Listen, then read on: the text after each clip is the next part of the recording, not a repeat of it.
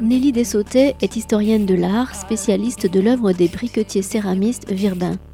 Mardi 13 octobre 2020, une rencontre avait lieu à la librairie Ombre Blanche avec Nelly Dessautet autour de son ouvrage La manufacture Virbin, beau livre paru dans la collection Les maîtres bâtisseurs toulousains des éditions Terrefort.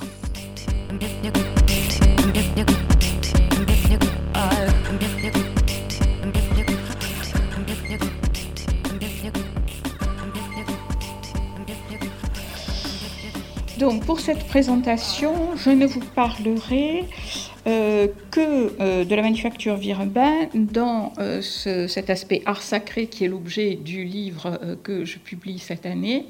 Et aujourd'hui, je n'évoquerai que la production d'Auguste Virubin, donc 1830-1857. C'est une, une période assez brève, 27 ans, mais quand même assez intense.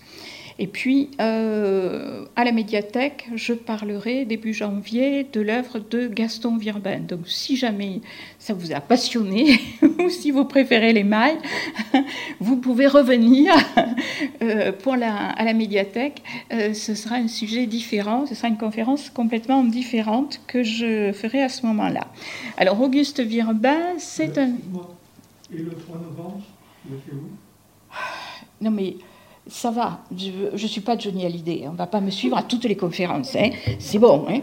euh, quand même. Hein. On va se calmer, quoi. Hein. bon, donc, euh, Auguste Virbin, c'est le fils de l'architecte de la ville, Jacques-Pascal Virbin, qui a œuvré euh, pendant 50 ans à la tête du bureau d'architecture de la ville, celui qui a fait les... Euh, qui a fait détruire les remparts de Toulouse, qui a créé les boulevards, qui a ouvert euh, la ville sur le canal du Midi par la percée des allées Jean Jaurès en particulier, à l'époque les allées euh, d'Angoulême, hein, les allées Lafayette puis d'Angoulême, et c'est lui qui a complété, restauré une partie des édifices toulousains, la Dalbade, la Dorade, euh, enfin pas la Dalbade, non, la Dorade, euh, Saint-Exupère, euh, Saint-Jérôme. bon, ça faisait partie de sa charge d'architecte municipal. C'est lui aussi, bien sûr, qui a fait la place Wilson. et la place du Capitole, les alignements, voilà. Hmm. il a aussi élargi nombre de petites rues de la ville de Toulouse, en particulier euh, la rue Saint-Antoine-du-Thé, les, euh, les, rues Lafayette, des choses comme ça, euh, et tout un tas de petites places au centre-ville, Sainte-Scarbe, etc., Saint-Lingros, ont été revues par Jacques-Pascal Virbin, qui les a élargies, Place Rouex, tout ça, c'est lui qui les a élargies et qui les a et qui a offert cette, cette aération de la ville, qui est une aération mesurée. Bon. Donc, ce garçon avait euh, cinq enfants, cinq garçons. L'aîné euh, François euh, Virbin était aussi dans le bureau de l'architecte de la ville, à ses côtés. et il devait prendre sa succession. Et puis il y avait un peu plus loin dans la généalogie Auguste. Auguste qui était destiné à devenir médecin mais qui avait un caractère, semble-t-il, assez fort et qui a résisté aux pressions paternelles. Et elle devait être importante parce que Jacques Pascal n'était pas quelqu'un quand même qui se laissait marcher sur les pieds. Euh, et euh, il a réussi à devenir lui aussi architecte, euh, en dépit des souhaits de son, de son père. Évidemment, ça créait sûrement une certaine tension entre les deux fils, puisqu'il ne pouvait y en avoir qu'un qui resterait à la tête du bureau d'architecte de la ville. Euh, et puis Jacques Pascal s'est accroché très très longtemps à son poste. Il est parti très tard et sous la contrainte, à 80 ans passés. Euh, donc du coup, euh, ce n'est pas ses fils qui ont repris le bureau de l'architecte de la ville, c'est leur cousin Urbain Vitry et les deux euh, fils ont dû se trouver une autre activité. tous les deux sont partis dans le privé, avec pour, pour, François une activité aussi au sein des hôpitaux de la ville. Il était architecte des hôpitaux de la ville, de la Grave en particulier, pour lequel il a réalisé quelques bâtiments. quant à Auguste, eh bien, lui a pris une voie complètement différente il a travaillé dans le privé. J'ai beaucoup euh, montré dans le premier ouvrage tout ce qu'il avait réalisé pour, euh, dans l'architecture civile, les châteaux et en particulier aussi toutes les, euh, tous les immeubles, les immeubles qui se trouvent en particulier le long des allées Jean Jaurès ou bien sur, les, sur la rue Lafayette ou rue Perras, ou rue des Marchands, bien sûr, dans la plupart des immeubles sont de euh, d'Auguste Virbin. Euh, c'est quelque chose qui a donné une image de la ville très particulière, avec euh, une architecture de briques néoclassique importante. Bon. Mais il donne cette architecture, cet aspect de l'architecture et cet aspect de la ville, il le donne grâce aux produits de terre cuite qu'il fait réaliser dans une briqueterie qu'il crée en 1830 à Lonaguet, petit village qui est limitrophe de Toulouse au nord de la ville. Voilà. Mais donc, ils ne font pas que de l'architecture civile, parce que au XIXe siècle, dans ce début du XIXe siècle, eh bien, il y a euh, une rénovation des églises qui est très importante.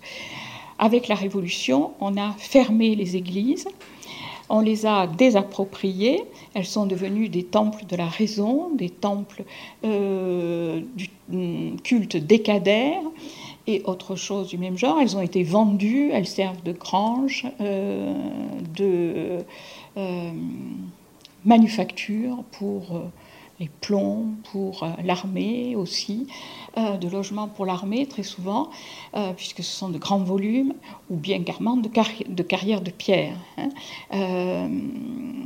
elles n'ont plus d'usage, puisque le culte n'est plus possible à partir de la Révolution, sauf évidemment avec des prêtres réformés, etc. mais bon, ça n'est pas la question. à partir de 1802, il y a la loi sur euh, les cultes et on permet à nouveau euh, de célébrer le culte. Il y a un accord qui est passé entre le premier consul et le pape, et il y a une loi sur les cultes, pas seulement le culte catholique, mais aussi l'exercice du culte réformé, l'exercice du culte juif. Tout ça, c'est possible en France, suivant des règles bien précises. Et ces règles c'est donc qu'on euh, doit revoir la carte des évêchés. En 1802, on calcule, on, décide qu'ils seront 50. En fait, ils vont être euh, un peu plus, puisqu'il y en aura grosso modo un par département. Hmm, on calque euh, le nombre des évêchés sur le nombre des départements et leur territoire géographique est le même. Alors qu'avant, il y en avait beaucoup plus. Si on, pense à la Haute-Garonne, il y en avait à Rieux, par exemple, en plus de Toulouse, il y avait à Rieux une cathédrale, il y en avait une à Saint-Bertrand de Comminges. Si on pense au Gers, il y en avait à Lectour, en plus d'Auch, il y en avait une à Lectour, il y en avait une juste à côté à Condon, il y en avait une à Lombès, et je ne sais plus où, Enfin bref, il y en avait, alors là, euh, dans le Gers, énormément. Bon, donc tout ça hum, euh, révolutionne complètement l'usage des églises et des édifices, hein, que ce soit les cathédrales ou les édifices privés, ou les édifices euh, paroissiaux. Pour les paroisses, c'est la même chose. Hein. Il y a le, même problème, c'est-à-dire qu'autrefois, il y avait plusieurs paroisses, et là, maintenant, on décide en 1802 qu'il devra y avoir une église minimum par euh, juridiction de hum, juge de paix. je ne sais pas très bien à quoi ça correspond, mais grosso modo, très vite, ça va être une par commune, pas plus. Bon, pour les communes un peu plus grosses comme Toulouse, évidemment, hein, hein, euh, il va y avoir une tension et assez vite, on va, réussir à en avoir un peu plus. Mais pas énormément. Autrefois, il y avait des paroisses un peu dans tous les, euh, dans tous les lieux dits. Là, maintenant, c'est terminé. Hein. Donc, ça pose des soucis, bien sûr, puisque euh, il faut rassembler plusieurs communautés dans un seul édifice. Cet édifice doit donc être plus grand que les petits édifices multiples que l'on avait autrefois. Euh, il faut donc les agrandir et puis surtout, il va falloir les réapproprier, c'est-à-dire que ces édifices qui ont été pillés très concrètement à la Révolution, hein, ce n'est pas quelque chose que je remets en cause, c'est un point tout simple d'histoire, ça a été pillé, on a tout enlevé, soit pour les protéger, et dans ce cas-là, on va les ressortir peu à peu, au fur et à mesure qu'on va se rendre compte que c'est possible. On ressort des hôtels, on ressort des statues euh, qui ont été mises à l'abri, ou, certains éléments euh, de calice, de patène, etc. Euh, mais souvent, bah, il n'y a plus rien, et donc il, faut, refaire tout ce mobilier, il faut le reconstituer et le faire à l'échelle de ces nouvelles églises qu'on doit agrandir pour accueillir la population, puisque maintenant l'Église devient un bâtiment public, au même titre que les mairies ou les écoles. Elles sont donc à la charge des communes. Ça veut dire que c'est le maire, avec la communauté, qui doit prendre en charge la construction des églises, leur agrandissement aussi, et leur entretien. Enfin, une partie de leur entretien, le gros de l'entretien, hmm, ce qui est pris en charge quand on est propriétaire d'un logement qu'on loue, hein, il y a ce qui est pris en charge par le propriétaire, ce qui est de l'ordre du locataire. Alors, ce qui est de l'ordre du locataire, si on peut dire, c'est bien sûr tout ce qui est ornement. Pour cela, pour les ornements, il va y avoir ce que l'on appelle des fabriques qui vont être mises en place. Les fabriques, elles sont dirigées euh, par, conjointement par le maire et le curé, qui ne s'en nomment pas toujours. Et puis, il y a un conseil de fabrique, ce sont généralement les personnes les plus euh, influentes de la commune, euh, qui, euh, qui sont les plus imposées aussi, et qui viennent là et qui vont décider qu'est-ce qu'on achète dans le mobilier, avec le curé, bien sûr c'est lui qui donne quand même un petit peu euh, hein, les ordres de priorité, euh, qui va euh, décider qu'on achète tel statut pour tel culte, qu'on doit renouveler les hôtels, etc. Hein. donc c'est dans ce cadre-là que la manufacture de Virbin va travailler. Alors tout cela se passe bien sûr sous l'autorité, si on peut dire, et avec la bénédiction et les incitations très importantes des évêques et des cardinaux. La plupart des évêques de la région et au-delà connaissent la manufacture Virbin parce qu'ils y ont fait appel à un moment ou à un autre pour leur propre, pour leur propre cathédrale, souvent, on le verra, pour euh, leur sanctuaire privé dans l'évêché, euh, pour leurs appartements, et puis, bien sûr, aussi très directement pour euh, les, euh, pour les séminaires, puisque à ce moment-là, on doit recréer, bien sûr, des séminaires. C'est aussi un volet très important au, du début du XIXe siècle, la création des séminaires, puisque depuis plus de 20 ans, aucun curé n'a été formé en 1802. Hein. il n'y avait plus de séminaires, plus d'églises, plus de séminaires. Hein. Donc pas de formation de curé, en plus la plupart sont partis, sont trop vieux. Donc maintenant, il faut reformer à nouveau des euh, séminaires. Et c'est difficile, et ça prend un certain temps hein, de recruter euh, déjà des prêtres valables et euh, de les former. c'est pas pas si facile que ça. Là, je vous ai mis le cardinal donné à Verdelais, qui est un sanctuaire qui a été très décoré par les Virbins. Euh, en Gironde. Euh, le cardinal Donné était euh, surnommé le cardinal au sang clocher, c'est-à-dire si son action était importante. et ici, je vous ai mis bien sûr un de ces curés bâtisseurs tels que l'a croqué un des Virebins. C'est un curé qui est natif de Lonaguet, d'après la légende qui est portée par les Virebins, en bas.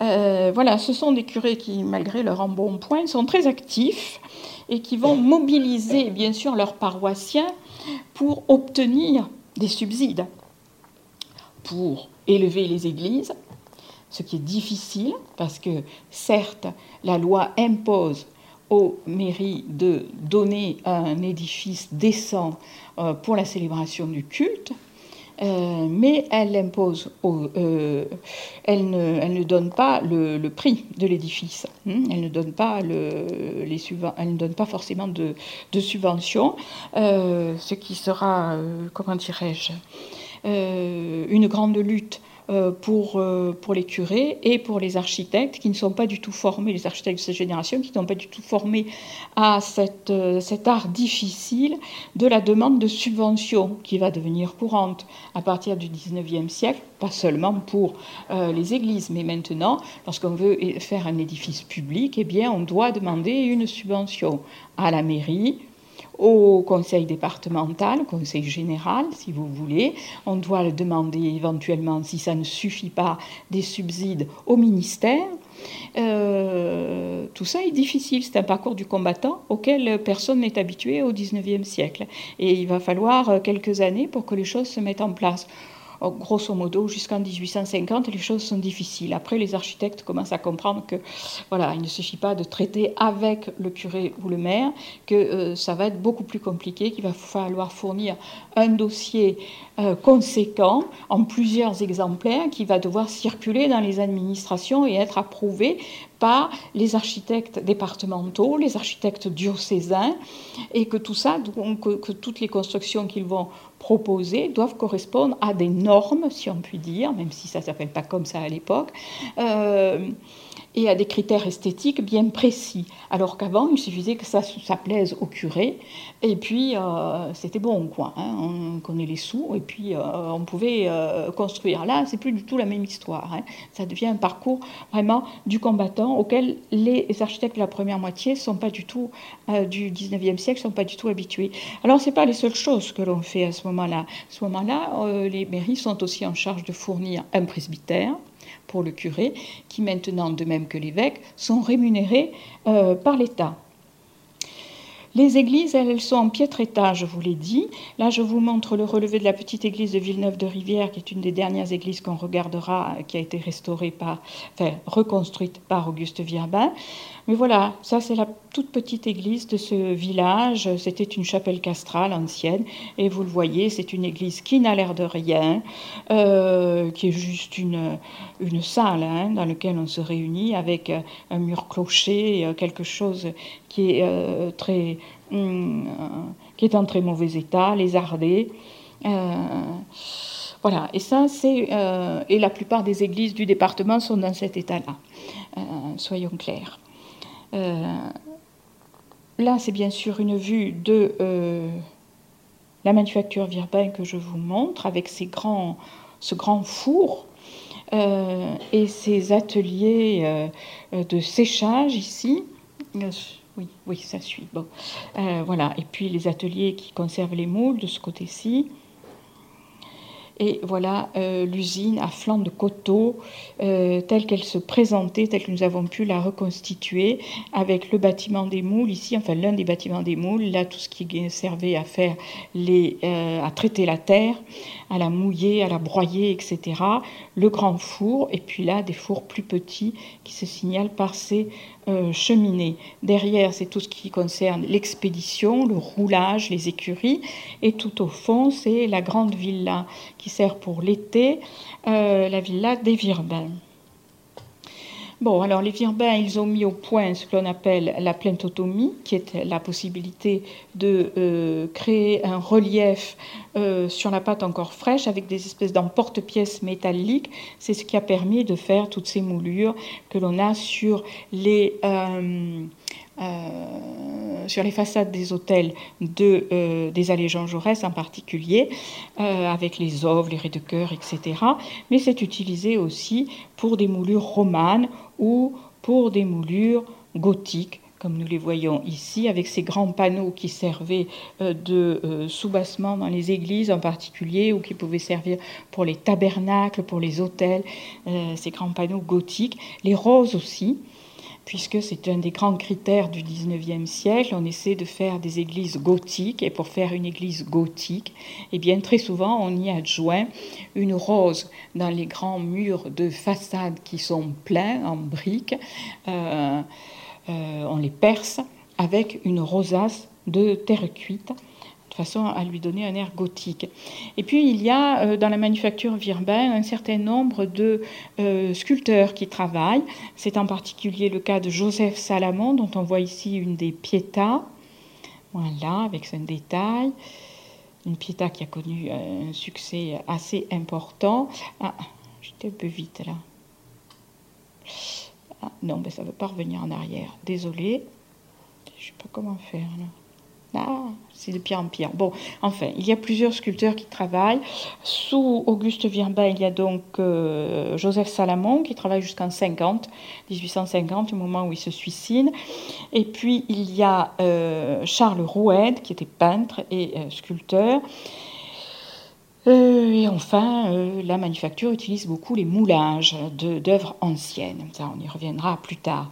Donc, les évêques, les évêques, ils ont une importance considérable, puisque c'est eux qui vont être euh, prescripteurs par le, peut-être pas forcément en indiquant la manufacture Virbin, mais en allant visiter la manufacture Virbin, déjà régulièrement en bénissant les fours, ce que fera par exemple l'évêque de, l'évêque de Doche, euh, euh, Monseigneur Lacroix d'Azolette, qui viendra en 1843 et qui va bénir un four nouveau euh, de la manufacture et qui admirera la piété des ouvriers. tous de bons chrétiens, dit-il dans le compte-rendu de sa visite. Euh, à Toulouse, il y a euh, Monseigneur euh, d'Astros, que vous voyez ici, qui était un curé qui avait été emprisonné parce qu'il s'était opposé à Napoléon, un légitimiste. C'est lui qui va, quand il est dans le diocèse de Bayonne, qui va restaurer le séminaire de, de la Ressort le petit séminaire de la Ressort, qui sera plus tard décoré par les Viembins. Mais euh, à Toulouse, il commande en 1855, il commande un petit oratoire pour euh, ses appartements. C'est le petit oratoire que vous avez sur le côté avec cette Vierge immaculée. Donc je pense que c'est, je les curés qui euh, l'entouraient euh, voit un petit peu qu'il euh, s'adresse aux Virbins. Hein. et donc, euh, après, ça doit quand même un peu les inciter à aller demander ou regarder les catalogues de la manufacture Virbin pour commander ce dont ils ont besoin pour orner leur église. Monseigneur d'Astros, c'est lui aussi qui va créer à Notre-Dame d'Allée, dans la forêt de Bouconne, une maison de retraite pour les curés âgés. et justement quelques années plus tard, après la création de cette église, eh euh, euh, un autre architecte qu'Auguste Virbin va créer ce, portique euh, tout à fait extraordinaire devant l'entrée de l'église, où les anges, aussi bien que la mise au tombeau, que la descente de croix, sont de la manufacture Virbin.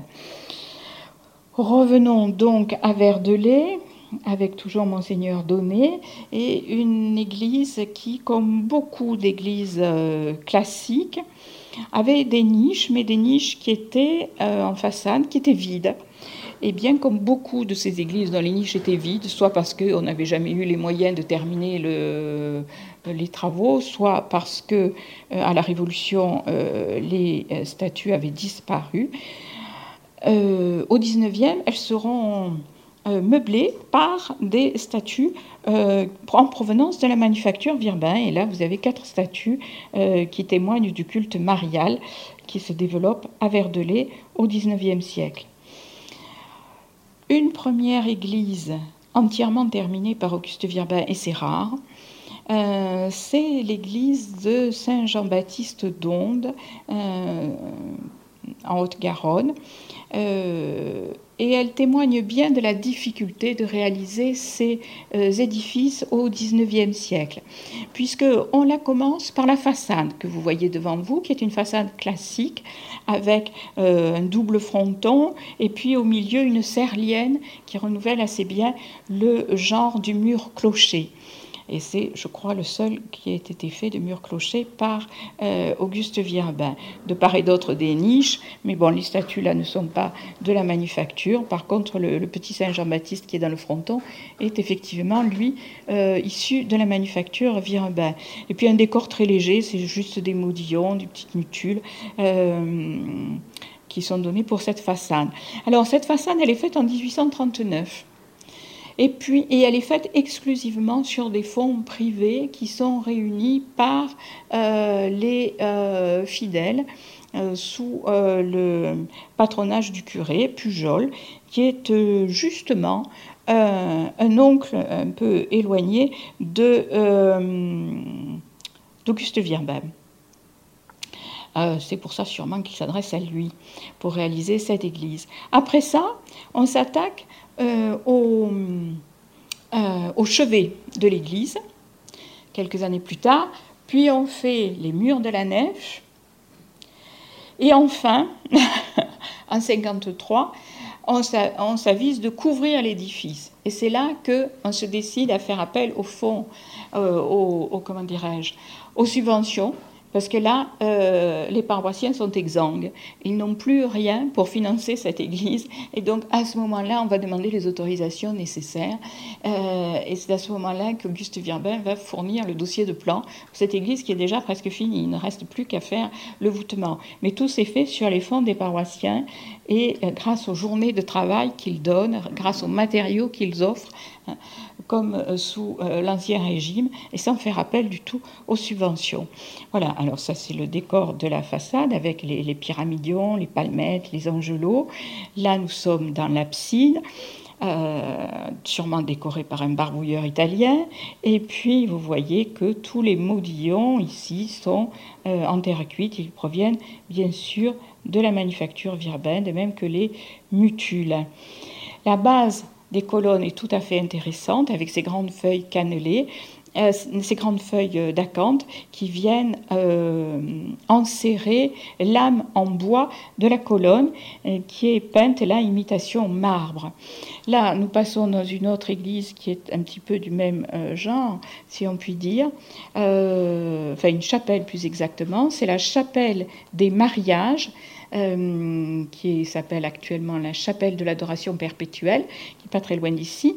Elle, est dans l'église de, euh, Saint-Jérôme à Toulouse. Et euh, c'est une création de, enfin une création, un aménagement d'Auguste Virbin. Elle est assez peu connue parce qu'elle est ouverte le soir après 18 heures. donc il y a peu de gens qui la, qui la connaissent.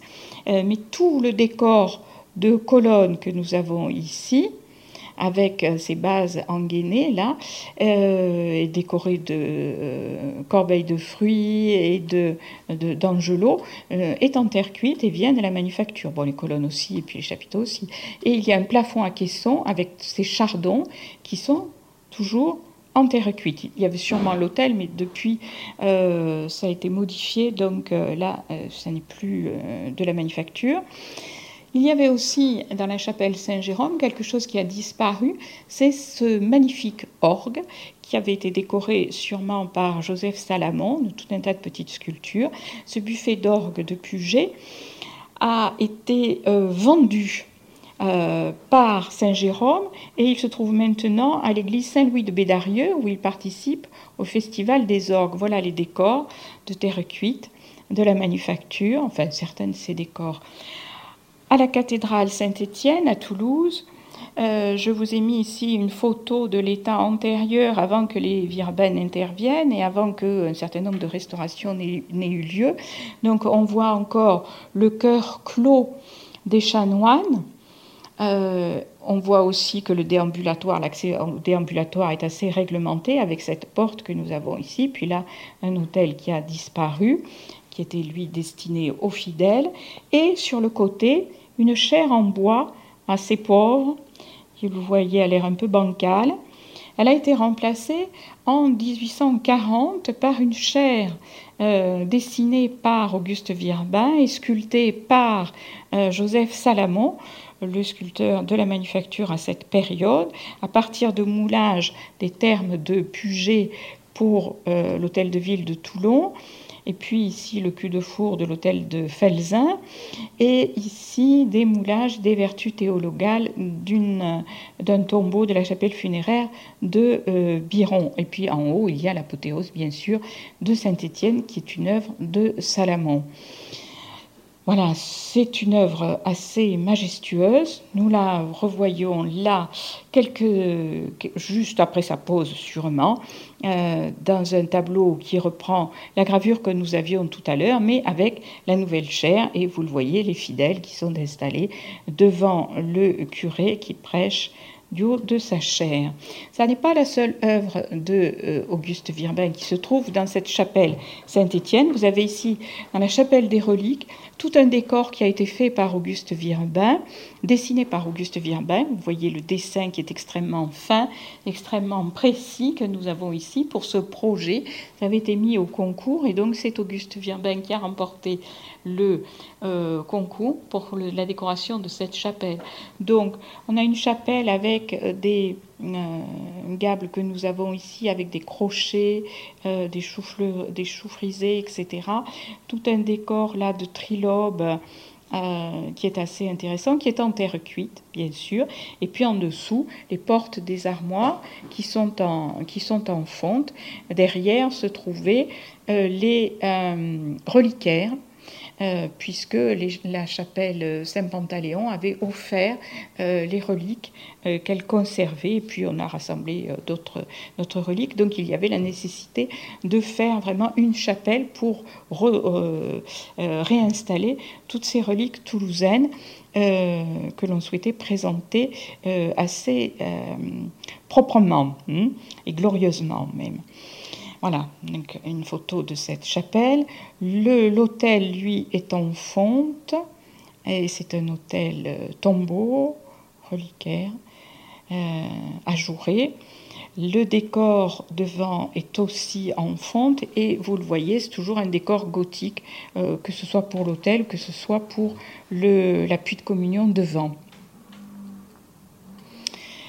La grande affaire de euh, la carrière d'Auguste Virbin, c'est bien sûr le concours pour l'édification de euh, l'église Saint-Aubin, un concours qui a lieu donc en 1843, après que l'on ait euh, supprimé le hum, cimetière de Saint qui se trouvait à Saint-Aubin, qui, qui, dépendait de la cathédrale Saint-Étienne et que l'on qu'on ait créé donc le cimetière euh, que, Urbain Vitré ait créé le, cimetière de Terre Cabane. À ce moment-là, on dégage donc un terrain qui est assez important et euh, Saint-Étienne souhaitant avoir une une paroisse secondaire, eh bien, on va euh, donc offrir cette possibilité à Toulouse d'avoir une nouvelle église du 19e, créée complètement au 19e siècle.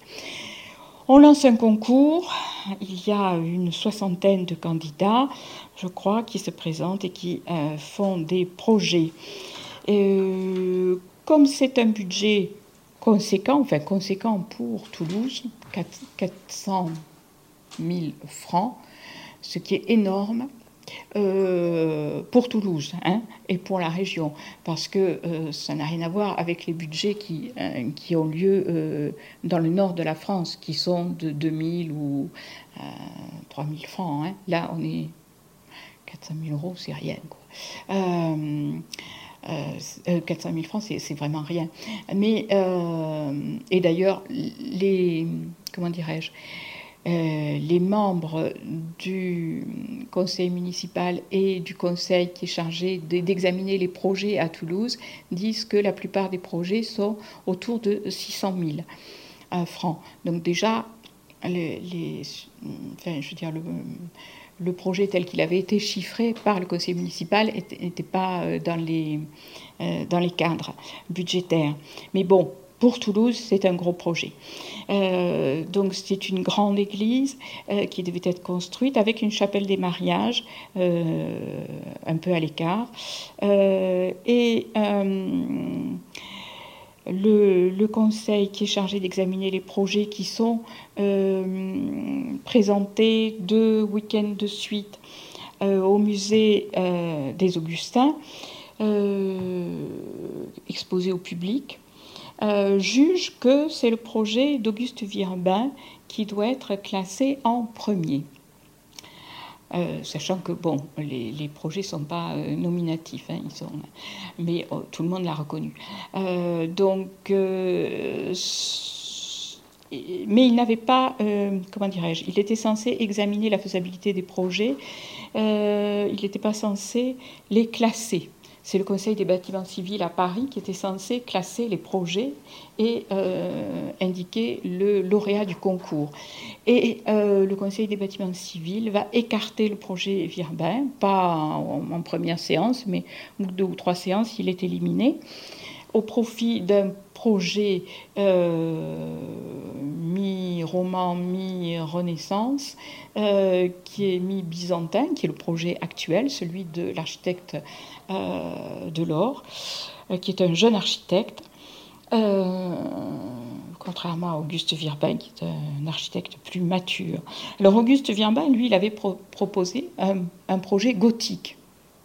Et c'est ce qui va être reproché en quelque sorte à Auguste Virbin, c'est le fait d'avoir fait ce choix innovant pour le début du XIXe siècle d'un projet gothique. Il y a deux écoles qui s'affrontent à ce moment-là.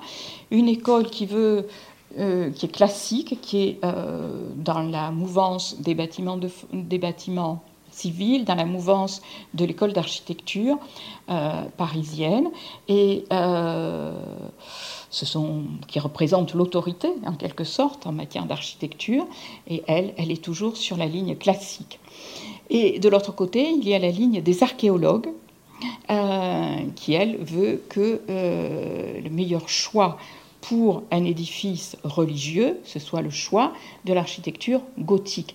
C'est la même euh, option qui est prise par le clergé. Le clergé est aussi favorable à un projet gothique. Et pour le clergé aussi, la meilleure façon d'élever l'âme du fidèle, c'est d'être dans un édifice gothique qui, par ses lignes élevées, euh, ses colonnes, ses arcades, etc., va euh, élever naturellement l'âme du fidèle vers, euh, vers Dieu et donc va favoriser sa foi et on souhaite quand même le renouvellement de la foi et le renouvellement du nombre de chrétiens dans cette France royaliste. Donc, ça va poser évidemment énormément de problèmes à Toulouse. Euh, les revues d'architecture vont être très, très favorables au projet d'Auguste Virbin, les annales archéologiques en particulier. Euh, et par contre, l'autorité, elle, est favorable à euh, un projet classique et au projet de Delors, puisque c'est celui de Delors qui est, qui est récompensé, qui est reconnu le premier. Alors même si le curé de Saint-Aubin est favorable au projet d'Auguste Virbin, le clergé ayant besoin d'une église, au bout d'un moment, il va lâcher prise. Hein. il ne soutiendra plus le projet d'Auguste Virbin. La mairie, par contre, elle, euh, continuera à soutenir le projet d'Auguste Virbin, d'autant plus qu'Auguste Virbin est conseiller municipal à ce moment-là. Donc, euh, ça facilite quand même les choses entre, collègues. Euh, et puis, bon, c'est toujours la même histoire. Il s'agit de résister face au pouvoir parisien. Hein. Bon, soyons clairs. Donc, on soutient le projet de Virbin. Les fidèles, pareil, soutiennent le projet de Virbin, ce qui fait qu'à la fin, euh, les subventions euh, prévues et promises et euh, les donations des fidèles ne seront pas au rendez-vous et que l'Église ne sera pas finie et traînera pendant très très longtemps et n'est toujours pas finie d'ailleurs, l'Église de Saint-Aubin, parce que voilà, hein, les fidèles n'étaient pas contents qu'on n'ait pas choisi le bon projet, celui qu'ils avaient choisi, le projet toulousain en terre cuite et en fonte. Euh, il faut savoir que la Brousse, l'architecte de euh, les bibliothèques euh, nationales de France et la bibliothèque Sainte-Geneviève, lui aussi avait fourni un projet, mais lui aussi a été rejeté parce qu'il n'était pas assez, il était trop innovant aussi sûrement, pas assez classique, et il a été éjecté encore plus vite que dans les phases du concours que Auguste Virbal. Toutefois, Auguste Virbin a pu euh, s'en donner à cœur joie avec le gothique en réalisant ce projet de restauration de la cathédrale Saint-Pierre de Condon, de l'ancienne cathédrale Saint-Pierre de Condon, puisque Condon n'est plus cathédrale, mais euh, dans les petites villes, euh, le statut de cathédrale était un statut très important, puisque ça permettait de se distinguer de sa voisine. Hein. Une cathédrale euh, dans la ville, euh, ça permettait d'avoir un évêque, un clergé assez important, des richesses. Bon, donc, euh, n'est plus cathédrale, mais euh, souhaiterait bien euh, le redevenir. Évidemment, ce n'est pas possible, mais bon, au 19e, on a quand même envie, ou envie de faire comme si. Donc, l'église était vide, il n'y avait plus de mobilier, mais vraiment plus rien. au 19e, on dit qu'il ne reste qu'une statue de la Vierge dans toute la cathédrale. Il n'y a plus d'autel, plus de chair, plus rien. Hmm? Euh, donc on est obligé, lorsqu'on réaffecte l'église, de récupérer dans différentes églises des bouts de mobilier à droite et à gauche, plus ou moins brinque-ballon. Mais surtout, ce qui affligeait considérablement le clergé, c'était donc la perte du fait euh, que l'église ne soit plus euh, cathédrale, et la perte de sa clôture de chœur et de son jubé. Alors ils ont essayé d'en reconstituer une. Euh, ça a été très difficile parce que le Conseil des bâtiments civils a trouvé ça complètement crétin. Puisqu'il n'y avait plus de chanoine, ce n'était pas la peine d'avoir une clôture de chœur et un jubé.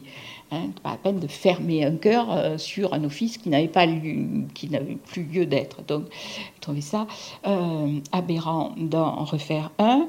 Les monuments historiques et la cathédrale étaient classés, étaient le seul monument religieux classé dans la première liste des monuments historiques de 1840 pour le Gers c'est dire que c'était un édifice quand même assez important, euh, et qu'elle pouvait prétendre et espérer prétendre à certaines subventions de la part des monuments historiques pour sa restauration. Donc euh, ils avaient réuni d'ailleurs pas mal de fonds. Et ils souhaitaient avoir absolument cette, ce, cette clôture de cœur. Auguste Virbin va fournir un projet de restauration complet pour cette cathédrale, vitraux, euh, comment dirais-je, le portail aussi pour lequel il ne restait plus aucune euh, sculpture. Tout ça va être, euh, il propose de refaire des, des, des, statues, il propose de refaire tous les appuis de communion, etc. Et il va aussi proposer de faire une clôture de chœur en fonte avec des statues de terre cuite les monuments historiques trouvent ça ridicule, mais devant euh, la pression des autorités politiques, du député du Gers, euh, du préfet, euh, etc., et, bien sûr des curés et de l'évêque, ils vont finir par céder à condition que le projet soit refait et par un architecte compétent. Alors, euh, ce ne sera pas un architecte qui va refaire le projet, c'est l'archéologue Alexandre Dumège, qui euh, est un ami de Virbin et qui propose au curé du Combe et à euh, Auguste Virbin d'aller visiter la cathédrale Sainte-Cécile à Albi. Il leur fait voir la clôture de chœur et il leur dit, eh bien voilà, on va mouler la clôture de chœur d'Albi et on va la reproduire à euh, Saint-Pierre de Condon. Les églises sont de la même époque, ça ira très bien. Et c'est ce que va faire Auguste Virbin. Il part tout un hiver et il va mouler la, clôture de chœur d'Albi. Et il la reproduit donc à Condon à partir de 1842 et, il travaille jusqu'en 1847. Voilà, donc c'est euh, cette clôture de cœur. Là, nous avons une travée avec les, euh, dés qui surmontent les statues, les choux frisés, tout cela est moulé très exactement sur la clôture de cœur d'Albi et c'est réalisé en grès. Les anges eux-mêmes sont très proches de ceux d'Albi, mais ils sont agrandis. Les visages, bien sûr, sont différents parce qu'au 19e, on tient quand même beaucoup aux, critères de, représentation du 19e. L'hôtel majeur, c'est pareil, est refait. Là, il est fait en marbre puisque les Virbins avaient aussi une manufacture de marbre. C'est un beau modèle gothique. La chaire aussi est faite comme vous le voyez, en 1847, et euh, elle utilise des procédés qui ont été mis au point pour la euh, restauration du château de Launaguet, qui est contemporaine. Et toutes les chapelles qui se trouvent au sud et certaines qui sont au nord sont aussi restaurées par les Virbins. Et vous voyez là aussi que l'on a les dés au-dessus des statues, les statues et même là euh, les bas-reliefs qui ont été bûchés euh, soit à la Révolution, soit pendant les guerres de religion, qui sont refaits par Virbin et sa manufacture. Dans le même genre, il y avait à Cognac, mais là, ça n'est pas entièrement fait par les Virbins. On a refait aussi euh, un chœur, une clôture de chœur. Là, c'est fait en pierre, mais à la façon gothique. Mais vous le voyez, les statues, il y en avait beaucoup plus. Euh, et il y avait en particulier des statues ici d'anges qui venaient au-dessus, euh, étaient de la manufacture Virbin. Un endroit aussi où Auguste Virbin a pu s'en donner à cœur joie avec euh, l'art gothique et la, le remaniement des églises.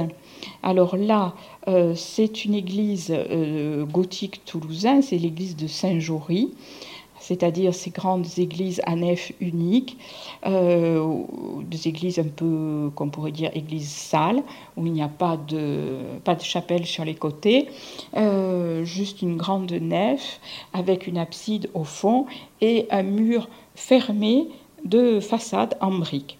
Alors, qu'est-ce qui est proposé? Au départ, il vient juste pour faire une sacristie, euh, et c'est un petit peu compliqué parce qu'il faut la faire sur le, sur les terrains du cimetière qu'il faut désaffecter, etc. Mais enfin bon, il réussit à la faire. Et puis après, on lui demande de euh, faire un projet pour intégrer un certain nombre de tableaux, six ou sept tableaux qui ont été faits par des artistes locaux, dont Andrieux et Prévost, et on, lui demande de les intégrer. Alors, ce qu'il fait pour les intégrer, c'est donc un soubassement ici, imitation bois, mais qui est en terre cuite, euh, un soubassement gothique, et puis au-dessus, ces grandes euh, arcades que vous voyez ici, avec des frontons trilobés, et toute une série de petits crochets, des amortissements gothiques, tout ça est en terre cuite, peint imitation bois et fileté d'or. Euh, c'est assez proche du projet initial qu'il avait prévu pour euh, Condom.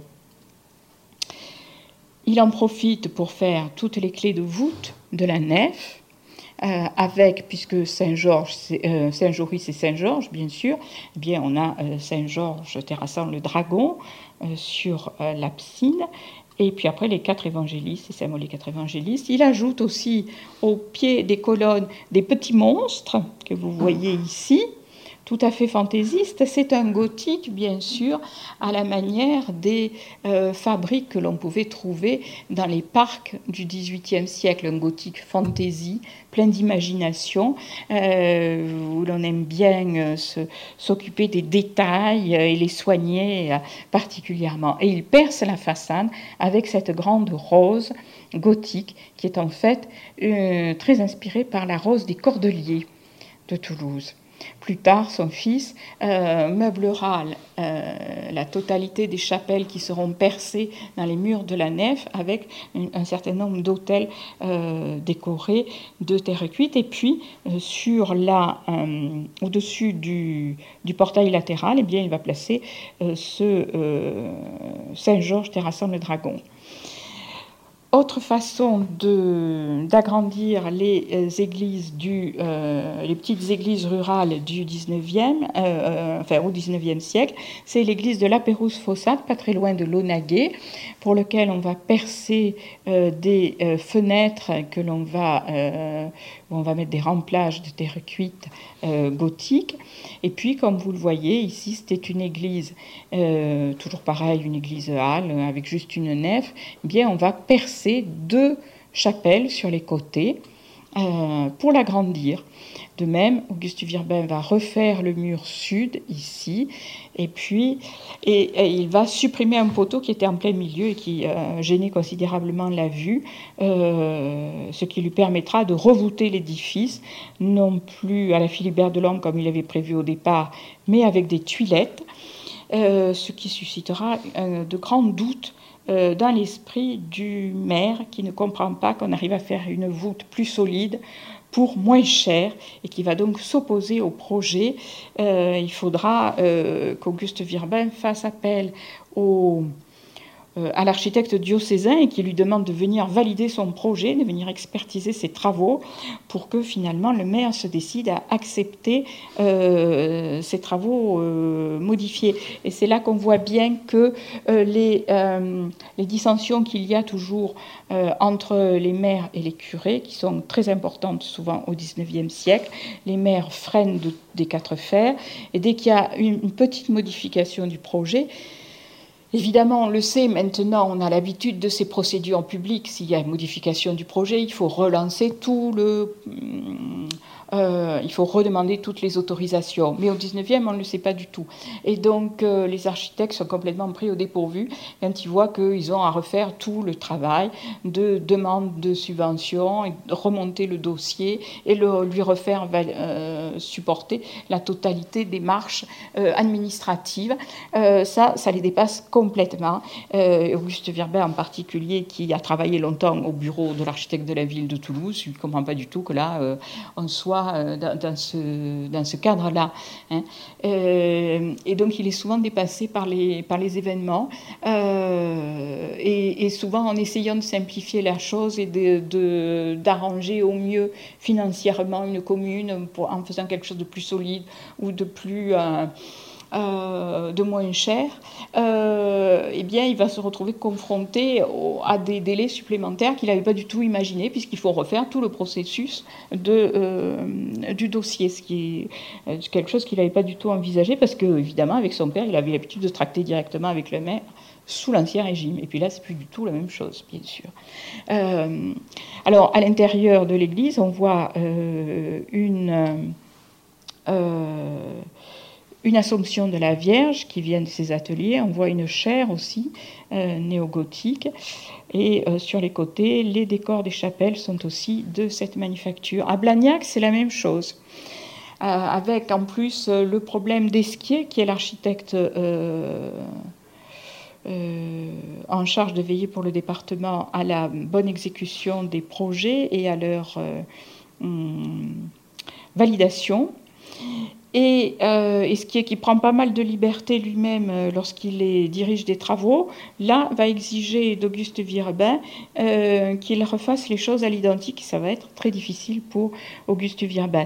Donc on voit le projet en bas. Et euh, en grand, vous avez la réalisation. Il a dû percer, il a dû mettre des remplages gothiques dans toutes les baies. Et au centre, il avait prévu de mettre une statue de euh, Saint-Pierre, ce qui lui a été refusé par Esquier, qui a dit que toutes les, euh, qu'il devait y avoir des baies identiques partout. Et là où les choses sont devenues dramatiques pour Auguste Virbin, c'est sur le clocher, puisque euh, le clocher devait être refait, enfin la flèche du clocher et, le, et la balustrade devaient être refaites, puisqu'il y avait eu le télégraphe chape qui avait été placé là. Et au moment où on enlève le télégraphe chape, euh, évidemment, euh, l'administration euh, indemnise la ville. Euh, pour qu'ils puissent refaire leur clocher. Et là, euh, il y a toute une série, comme vous le voyez, de petits crochets sur, le, euh, sur la flèche du clocher. Et Auguste Virbin va proposer de les refaire, non pas en pierre, mais en terre cuite, et non pas en deux parties comme ils étaient initialement, mais en une, en une seule, de façon à ce qu'il n'y ait pas d'infiltration d'eau et que ça soit plus, plus solide. Et euh, comme ça n'était pas précisé, il n'avait pas jugé utile de le préciser au départ dans le devis. Euh, quand après, à l'exécution, le maire se rend compte que c'est fait un petit peu différemment, il se précipite pour dire que c'est pas fait comme il faut.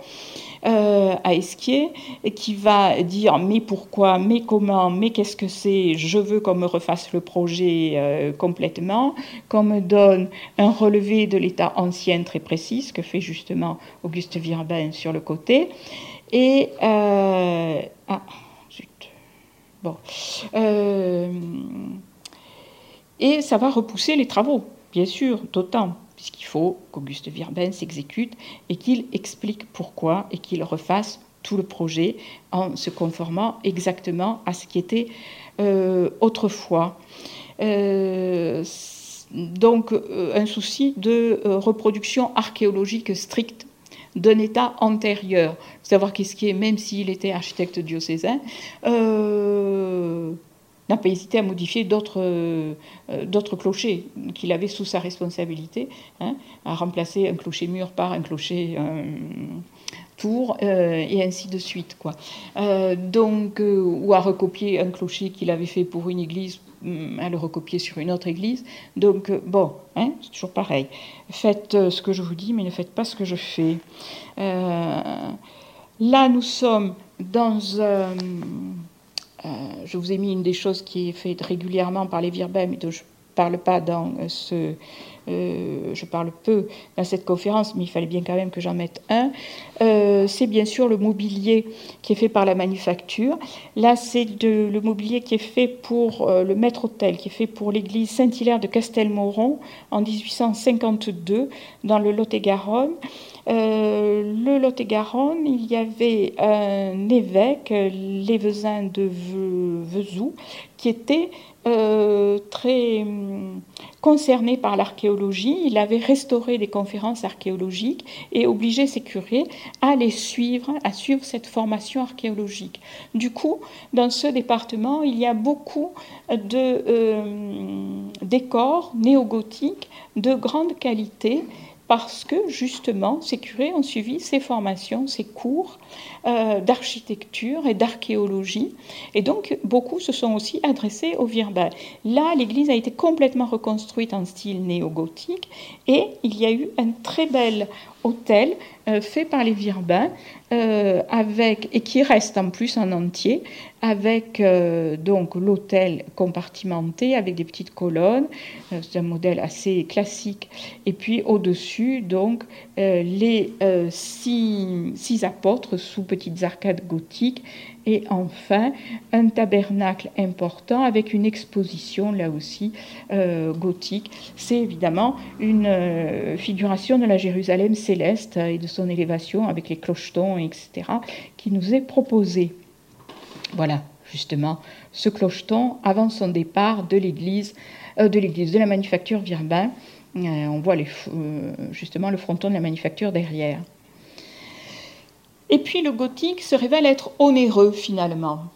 Euh, le gothique, même style 13e, c'est-à-dire dépourvu des ornements qui font la joie d'Auguste Viambin, tel qu'il est euh, théorisé par des architectes comme Lassus au moment où il fait la restauration de la Sainte-Chapelle ou par Viollet-le-Duc, ce gothique du XIIIe siècle se révèle être finalement assez onéreux dans le midi de la France, qui est très pauvre encore une fois, et où le montant d'une église, c'est souvent 20 000 francs, 40 quand on compte le clocher, donc rien à voir avec les montants des travaux qui, peuvent être faits dans le nord de la France, ça se révèle être onéreux. Et puis finalement, le gothique du XIIIe, c'est un gothique un peu parisien, pas vraiment le gothique méridional, même si on revient sur cette appellation maintenant, euh, que l'on voit dans la région, hein, qui est un gothique avec des murs euh, pleins de briques, etc., pas, toutes les ouvertures qu'on peut y voir.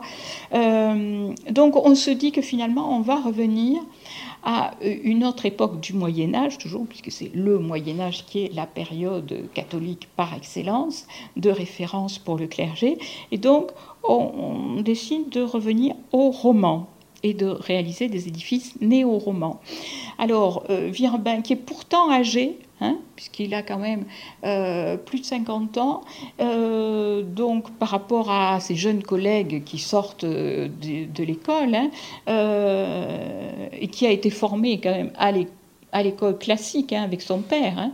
Euh, c'est euh, la place du Capitole, c'est euh, la place Wilson, rien à voir avec le gothique ou avec le roman. Eh bien, il se met au néo-roman. Après s'être adonné au néo-gothique, il se met au néo-roman. Et là, il propose, par exemple, pour l'église Saint-Barthélemy à Oust, un très beau massif de portails et de clochers qui est vraiment une imitation tout à fait extraordinaire de l'architecture euh, romane, avec un portail euh, triple d'ailleurs, et ça va susciter les foudres de toutes les autorités euh, hum, euh, architecturale qui trouve qu'un portail, ça suffit pour une église ariégeoise, c'est bon, quoi. Hein. on on va pas en faire un flanc, on va pas dépenser de l'argent pour faire trois portails, quand même. Hein. Euh, qu'est-ce que c'est? Euh, Au-dessus, une triple arcature que vous voyez ici, un triplé, et puis une alternance quand même de frontons triangulaires avec ces arcades romanes qui, qui, est tout à fait intéressante. Des, à chaque fois, euh, des soulignements euh, avec des avancées et des petites corniches. C'est vraiment un modèle tout à fait extraordinaire. Je signale quand même que dans le fond, là, il y a une petite chapelle néo-gothique qui est aussi de Viembert. Euh, mais c'est une chapelle privée, hein, pour une, enfin privée, une, chapelle, un petit oratoire privé. Voilà, le triplé qui est très beau, avec des moulages de sculptures romanes euh, qui sont aux Augustins.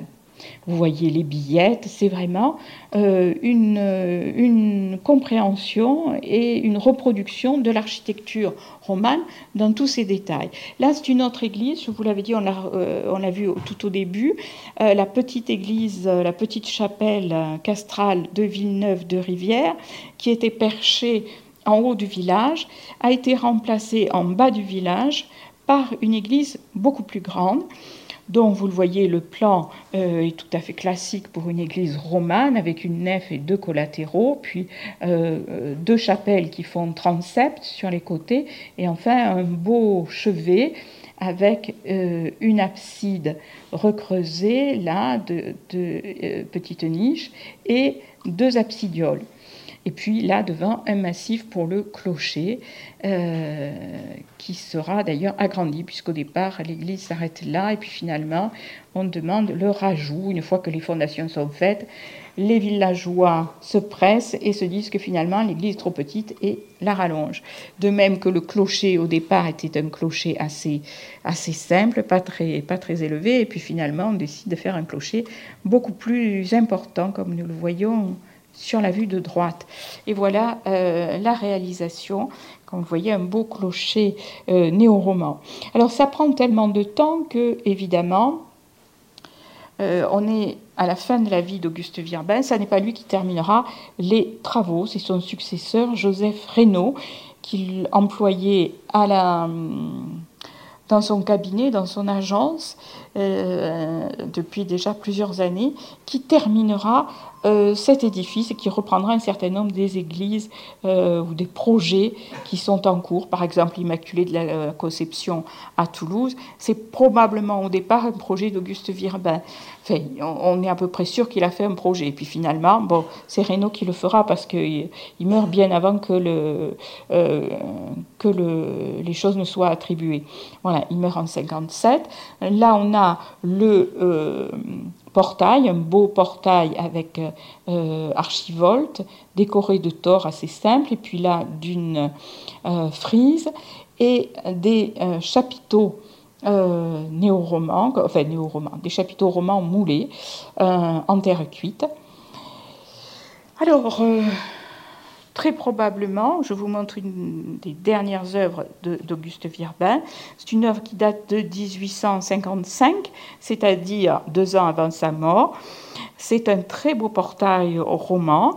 Euh, le portail roman de, euh, du moins pour ce qui est des ébrasements, avec ces personnages euh, qui sont donc des apôtres, ces personnages sculptés des espèces de statues colonnes, et puis ces très beaux chapiteaux qui sont là, et puis l'archivolte qui est décoré à chaque fois avec un motif différent. Bon, mais le bas, euh, c'était la reconstitution de ce qu'on appelait à l'époque le portail de la salle capitulaire de la cathédrale Saint-Étienne à Toulouse, tel que Alexandre Dumège le proposait dans le musée des Antiques, c'est-à-dire l'actuel musée des Augustins à euh, Toulouse, et qui a été reproduit par Auguste Virbin, sûrement à la demande de euh, Dumège et sûrement dans la perspective d'orner justement ces églises romanes, dont on a vu tout à l'heure le portail douce, le portail de Villeneuve de Rivière.